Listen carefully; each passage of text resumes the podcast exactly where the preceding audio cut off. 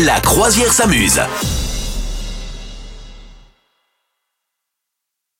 Non, alors je voulais vous parler d'un phénomène, le phénomène tant répandu et surtout quand maintenant on commence à se réveiller le matin, il fait nuit. C'est le, le phénomène de snoozer, de snooze. Tu vois ce que c'est? Non, pas bien, j'avoue. Snooze, snooze, tu sais la touche snooze de ton Oui. réveil. Ouais. Eh ben, c'est en fait tu mets ton réveil et puis euh, il, te, il, te, il te saute au nez alors que tu étais en, en phase de sommeil profond et là tu snooze, c'est-à-dire tu le reportes, tu dis pas arrêter, tu dis euh, re- ressonner. Ah ouais, Voilà. dangereux ça quand même. Hein. donc ça, c'est le snooze. Et alors, il paraît que c'est très mauvais, très mauvais, très mauvais. Moi, je fais ça toute la journée, tous les jours, mais 250 fois. C'est-à-dire que moi, je me mets, je pense, euh, une demi-heure de snooze tous les jours. Je pense que, tu vois, moi, je me mets des réveils toutes, toutes les 3 minutes, et donc ça re-snooze toutes les 3 minutes, mais à chaque fois, je me rendors à mort entre, dans les 3 minutes.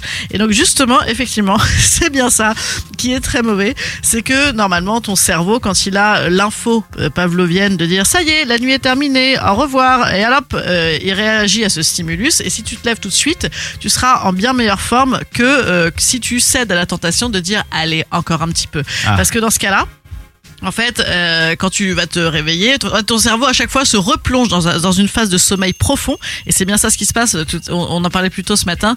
Euh, je disais, je me souviens moi vachement bien de mes rêves parce que je me rendors très profondément, et puis je suis réveillée tout de suite, donc coupé en plein rêve.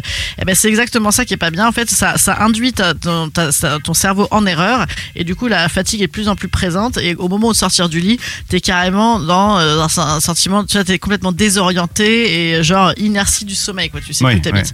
Donc voilà, donc apparemment c'est très mauvais, mais moi j'arrive pas à ne pas le faire, j'ai pas cette force morale. Je sais, dites-moi si vous vous y arrivez, s'il vous plaît. Est-ce qu'il y a des, soo- des snoozers? Dites-moi ça sur les réseaux sociaux, s'il vous plaît. Quoi. Alors moi j'ai trouvé le, le, le, le- remède à ça euh, parce que je, je, je savais que c'était pas terrible. Enfin je sentais bien sur moi que c'était pas terrible. Donc du coup j'ai une pote qui m'a offert un réveil horrible. C'est un réveil hélicoptère, c'est-à-dire que le truc quand ça sonne, ça se met à voler dans ma chambre. Tu vois le. le- Non, en fait, pas vrai. là, je te jure, il y, a- il y a un truc qui Oh, se décroche de la base. Et là, il y a des rats qui arrivent.